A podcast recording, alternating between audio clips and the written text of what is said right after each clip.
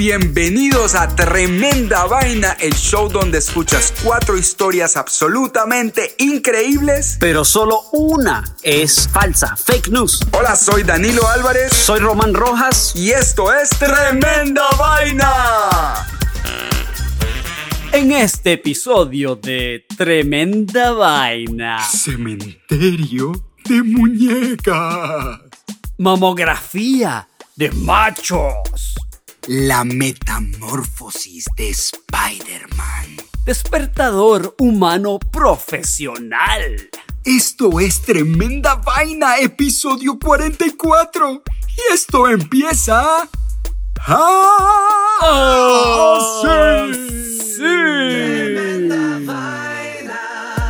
Queridos amigos de Tremenda Vaina, antes de empezar quiero recordarles que pronto vamos a lanzar un episodio edición especial de Tremenda Vaina.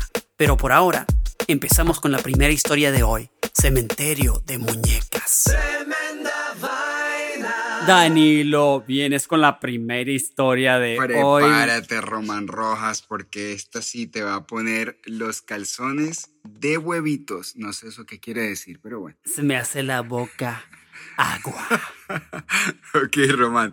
Quiero contarte acerca de uno de los lugares más creepy, más espeluznantes del mundo y la historia de su origen que es probablemente más espantosa que el mismo territorio en el que sucedió. Pero para poder adentrarte en el aura aterradora de este lugar, debes conocer primero al hombre que lo creó y que fue víctima de su propia creación. Don Julián Santana Barrera. Bueno, Román, aquí va la historia. Don Julián era un hombre solitario, supersticioso, atormentado. En los años 50, aún siendo joven, dejó a su familia para mudarse a una vereda fértil del lago Techuilo, cerca de la capital de México. Techuilo. Techuilo. Techuelo. ya, ya por ahí va creepy la cosa. Ahí cultivaba vegetales que después llevaba a una zona cercana para venderlos y aprovechaba. ¡Vegetales! y aprovechaba para echarse sus pulques. Pulques, pulques, pulques. no sé si conoces qué es un pulque, pero es como una bebida. ¿Qué es un pulque, por favor? Es una bebida hecha de agave fermentado. Se da cuenta como. Ah. Sí, aquí en Colombia hay chicha. Pero bueno, entonces ya cuando él estaba aprendidito, y había tomado sus pulquecitos, arrancaba a predicar la Biblia de una manera que les paraba los pelos a los habitantes del barrio. Así es que terminaron por echarlo e impedirle su regreso. ¡Ah, para afuera! No más, no vuelva nunca más. A partir de ese momento, don Julián se convirtió en un hombre solitario, viviendo en solitario. viviendo en su pequeña isla donde simplemente comía lo que cultivaba. De pronto un día Román hizo un hallazgo que cambiaría su vida y le daría un propósito. Esa mañana... ¿Qué encontró? ¿Qué encontró Danilo? Bueno, esa mañana en las aguas del, las aguas del lago trajeron hasta su orilla, cha cha cha chan, el cadáver de una niña ahogada. Creepy, creepy o no, creepy, creepy. Creepy, creepy. La niña traía, aquí se pone más creepy, la niña traía abrazada una muñeca que ya estaba toda embarrada y deteriorada por el agua. Don Julián enterró a la niña y colgó a la muñeca en un árbol como ofrenda al alma en pena para que no, la para que no lo atormentara. El man dijo, no, esta niñita me va a atormentar en mi casa, no sé qué. Voy a agarrar esta muñeca y la voy a colgar como un altar, como una ofrenda, ¿ya ves? Wow. Sin embargo, el espíritu continuó torturándolo, Román. Don Julián decía que él escuchaba cada noche la voz de la niña llorando y preguntándole, ¿Dónde está mi muñeca?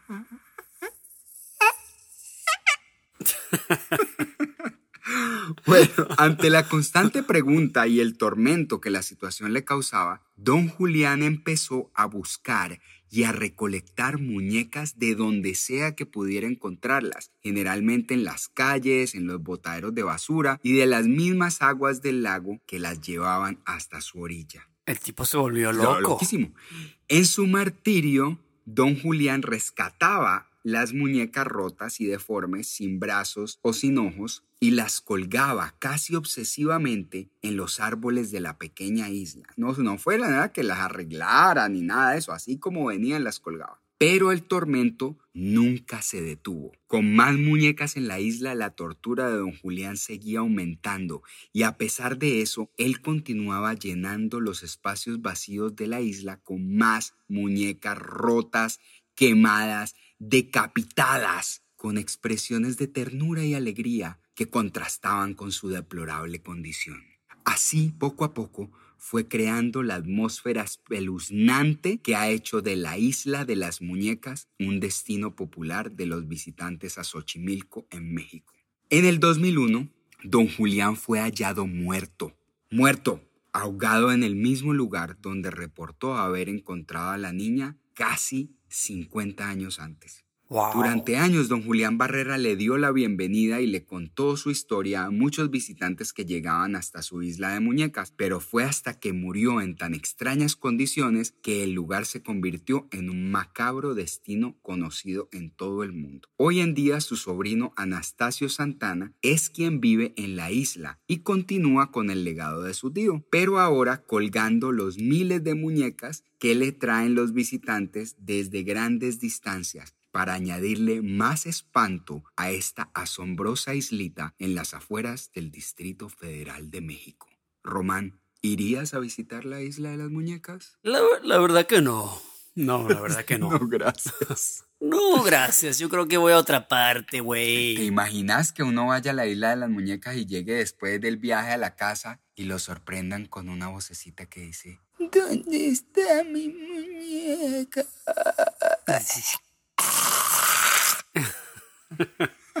Qué loca está esa historia. Está muy buena la historia, muy loca realmente. Pero ¿cuánto tiempo pasó ese tipo en la isla? 50 años. Desde que se, desde que, sí, desde que encontró a la niña muerta, yo creo que un poquito más de 50 años, porque él encontró a la niña muerta después de haberse mudado y después fue que vino toda esta cosa y, y pues imagínate cuánto tiempo habrá durado llenando toda una isla de pequeñas muñecas rotas que además con la lluvia y el sol se siguen deteriorando más y más y más. Tremenda vaina. Y ahora vamos con la segunda historia de hoy. Mamografía de machos. Mira, Danilo, esta historia vino a través del portal de noticias El Chigüire Bipolar. Resulta que Bad Bunny, el trapero puertorriqueño conocido como componer letras como Aquí llegó tu tiburón y que también como el romper roles de género. Y mira lo que ha hecho una vez más, Danilo. En esta ocasión, el cantante se enfrentó a los estereotipos establecidos por la sociedad y se hizo en estos días su primera, ¿adivina qué? Ay, no su primera mamografía. Bad Bunny se acabó de quemar, o sea, ya está bien quemado. Pero ya vas a ver por qué. Ok, diciendo que ya es hora que nos cuidemos todos, No solamente las mujeres, sino los hombres también. Entonces el cantante explicó más sobre su decisión y esto estaba en el portal El Chigüire Bipolar. Según las palabras de Bad Bunny, lo imprimieron de esta manera. Bueno, cabrón, ¿qué tú crees? Que solo las mujeres se tienen que cuidar. No, viejo, esto hay que hacerlo. Como muchas cosas dolorosas de esta vida. So, no nos podemos oponer o dejar de hacer cosas solo por miedo al sufrimiento. O peor, por hacer algo de mujer o ser algo de hombre. No, cabrón, cuídate. Ya basta que solo las mujeres hagan estos exámenes. Hay que ponerle un parado, tomar una posición fuerte y unirnos a ellas por la igualdad. Ok, eso dijo Bad Bunny. Tremendo acento boricua torcido. Bien torcido. A todos los fanáticos de Bad Bunny, yo no sé hacer el acento bien, pero está bien. Eso fue lo que dijo Bad Bunny. ok, muy bien. Igual a él no se le entiende mucho tampoco. También agregó Bad Bunny, mi mamografía se la quiero dedicar a las mujeres del mundo entero. En especial a las mujeres latinas y de Puerto Rico. Sin ustedes no existiría nada.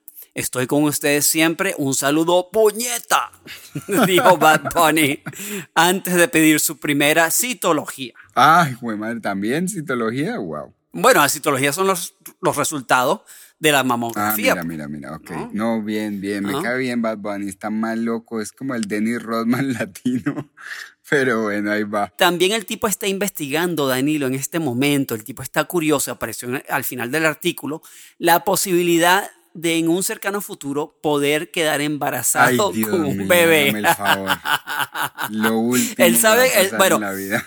Eh, él sabe que es una idea súper loca, pero él piensa que con los avances de la medicina y la tecnología, algún día será posible que un hombre pueda quedar embarazado. Vamos a comerciales y ya regresamos con tremenda vaina.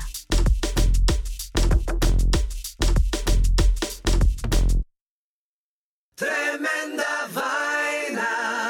tercera historia de hoy es la metamorfosis de Spider-Man. Eh, Roman, ¿cuál es tu superhéroe favorito? ¿Cuál es mi superhéroe héroe favorito? Sí. La verdad es que tendría que pensarlo, ¿Eh?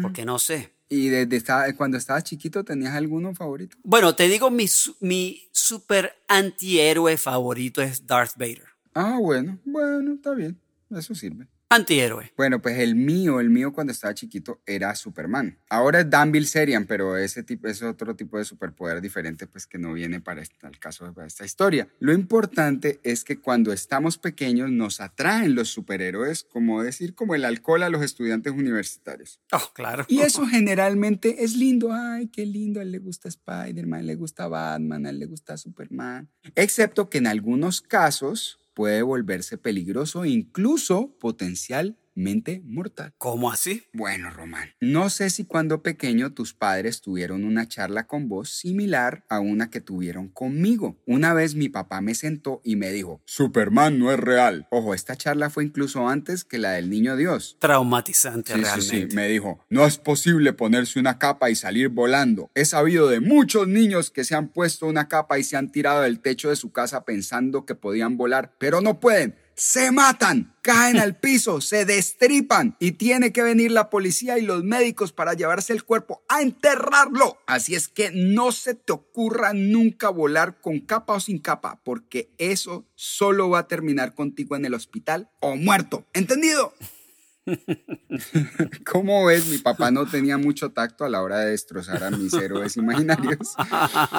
Pero veo qué tan magnífica decisión fue, especialmente cuando escucho historias como esta que te voy a contar. Cuéntame, La cuéntame. historia ocurre en la provincia de Chayanta, en Bolivia, donde tres hermanitos, uno de 8 años, otro de 10 y el mayor de 12, están pastoreando unas ovejas.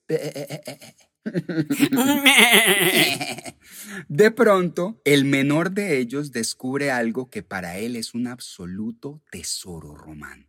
Una araña negra, redondita y con una marca roja brillante muy claramente visible sobre su lomo. Esta araña era una terrible y temible viuda negra. Pero para él era idéntica a la araña de la película El hombre araña de Marvel. Uy, no. Ujú. ¿Qué pasó? pensando, pensando que la araña, que esta araña tiene la habilidad de otorgar superpoderes, el niño llama a sus hermanos y les muestra su descubrimiento. Los tres romanes están de acuerdo en que esta es su oportunidad para obtener los poderes de Spider-Man. No y se les puede ocurre una idea.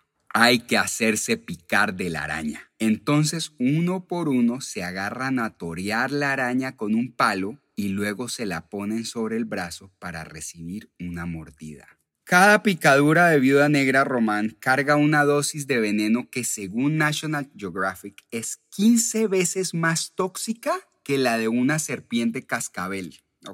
La toxina ataca el sistema neurológico central causando un dolor horripilante y creando espasmos musculares en las extremidades y el, y el abdomen. Los espasmos son tan intensos que pueden inducir labor de parto en una mujer embarazada. O en un hombre embarazado. O en, un hom- o en Bad Bunny.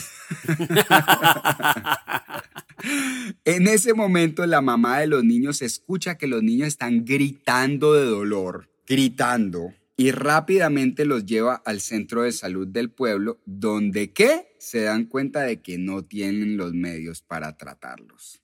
Así es que van de hospital en hospital y después de tres hospitales y muchas horas de agonía, logran estabilizar a los niños y salvarles la vida en la capital, La Paz. Qué locura. El Ministerio de Salud de Bolivia fue quien dio la noticia, no sin hacer un llamado a los padres para que le expliquen a sus hijos la diferencia entre realidad y fantasía cuando se sienten con ellos a ver películas de superhéroes. ¿Qué opinas, Román? Me parece que una historia muy loca, una historia Sí, muy mano. loca.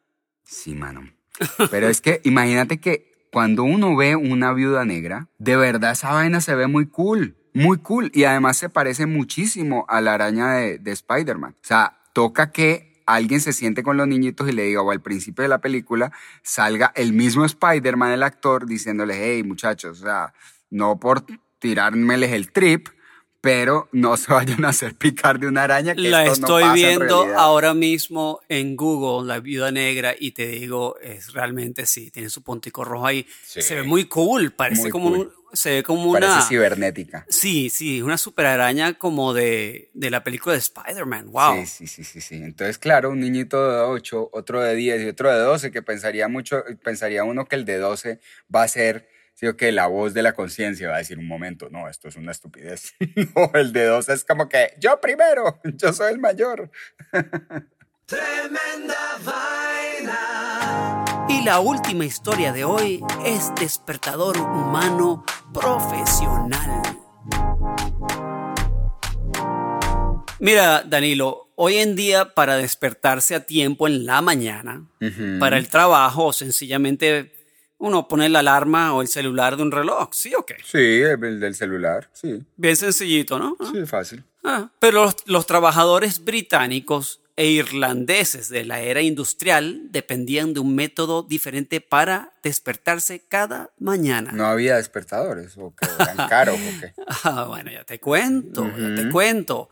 En el siglo XIX y hasta parte del siglo XX, créelo o no, un reloj de alarma humano conocido como knocker up en inglés Ja, recorría las calles y despertaba a los clientes que pagaban para que los despertaran a tiempo para ir a, a sus trabajos. Qué loco. ¿Y qué pasa si le tocaba despertar a uno en una esquina y otro en la otra esquina a la misma hora, pobre hombre? bueno, no, no podían hacer eso, obviamente. Mira, estos despertadores humanos estaban armados con palos o, en el caso de Mary Smith, escucha bien, con un tirador de guisantes. ¿Sabes cuáles son los guisantes? sí, los guisantes son de- lo que dicen en inglés, eh, split, no split pea, no, los peas, ¿no? Sí, sí, sí, como una, ¿qué es eso? Como Son unos granitos. Sí, son como unos granos pequeñitos verdecitos. Gandules. Que los plan, bueno, unos peas verdecitos. Y entonces Mary cargaba una bolsa llena de guisantes de estos peas, de estos granos, Sí. una bolsa y un tubito, ¿no? Y metía los guisantes adentro y cuando llegaba a la ventana de uno de sus clientes le empezaba a disparar los guisantes. Así, ping, ping, ping, y le pegaba en, la, en el vidrio. Ah, pero era muy buena para disparar. Y así, y así despertaba a la gente todos los días. La madre, si te parte una ventana o algo y abrir la ventana y estás bostezando y te clava un frijol de eso en un ojo. es que son pequeñitos, entonces no, no parte un vidrio, algo así tan pequeño, pero hace el ruido, ¿no? Ajá, ajá. Entonces, durante la era industrial, la gente trabajaba en horas inusuales, en minas o fábricas, ¿no? Ajá. Entonces, podrían haber usado relojes de alarma que habían inventado a mediados del siglo XIX, pero la verdad es que eran demasiado caros y las alarmas no, no, no funcionaban muy bien. O sea, Claro. Te despertaban, no te despertaban, ¿no? Entonces los despertadores humanos, knocker ups, como le decían, eh, se convirtieron en algo muy normal en todo el Reino Unido. Eh, muchos de ellos eran mayores y despertaban a las personas profesionalmente durante muchos Ah, años. Era un trabajo, era una profesión, Danilo. Claro, ¿no? Y además que imagínate, vos te acordás lo que era programar un VHS. Eso era muy difícil. Seguramente programar un despertador en esa época debía ser complicado. Ahora, la cosa que yo me pregunto es quién despertaba a los despertadores profesionales. Muy buena pregunta, Román.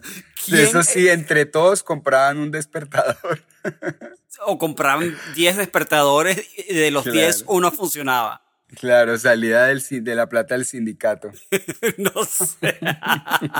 Mira, uno de estos personajes que trabajaba como despertador profesional, despertadora profesional, knocker ups, se llamaba Marianne Smith, de la que hablé al comienzo de la historia. Ella se convirtió en una persona muy querida del East End de Londres en la década de 1930. Ajá. La competencia más cercana de Mary era un anciano a tres millas de distancia que hacía el mismo trabajo usando una caña de pescar para tocar las ventanas del piso de arriba. ¿Qué tal? Ajá.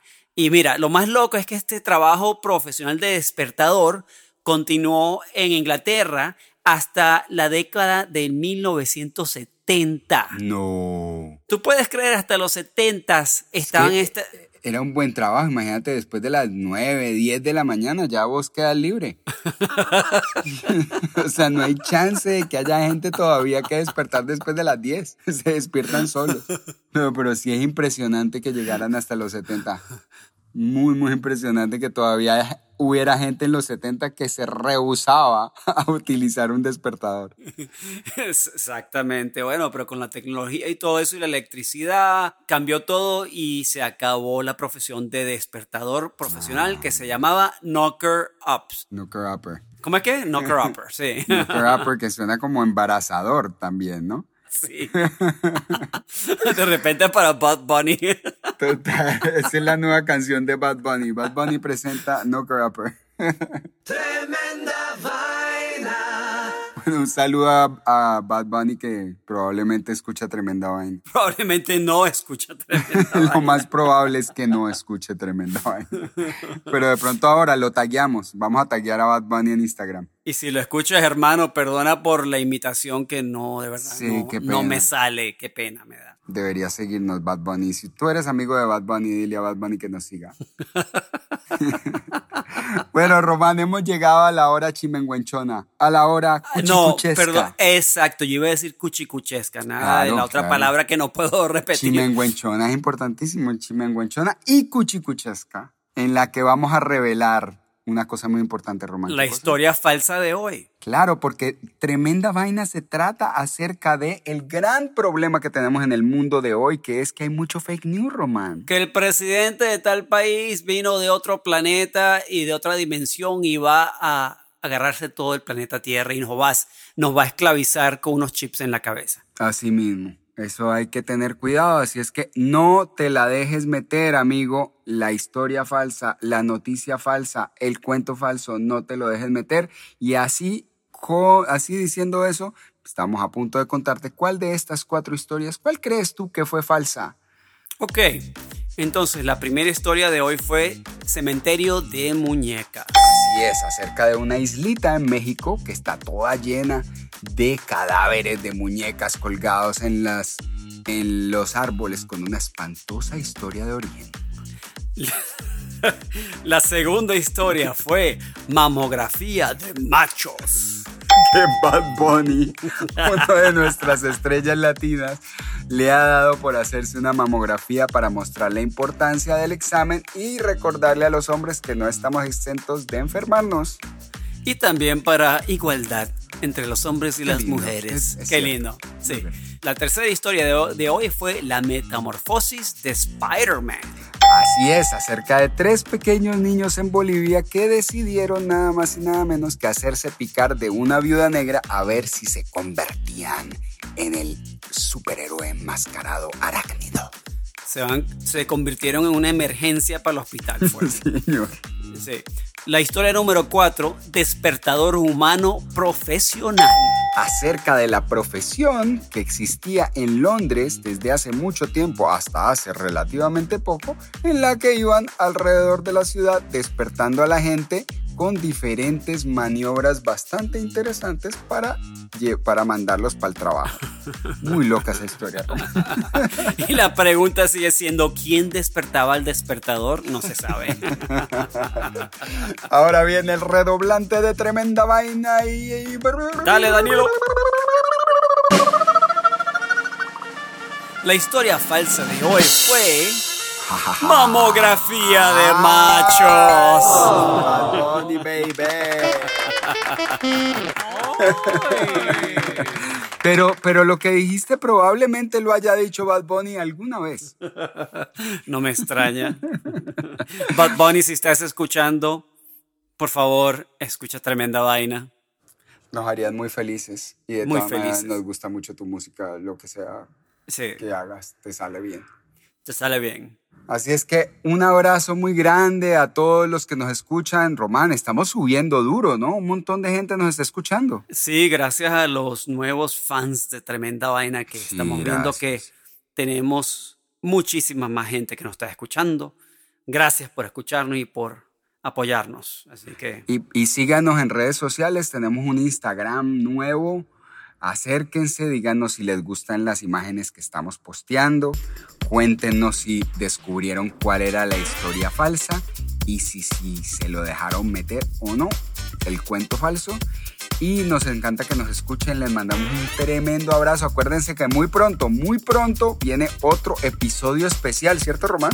por ahí viene, por ahí viene. Lo estamos empezando a hacer. Así que Está en el horno, está en el horno. está en el horno. Vamos a tener actores de voz, música y diseño de sonido para sumergirte en el teatro de la mente de Tremenda Vaina. Tremenda vaina.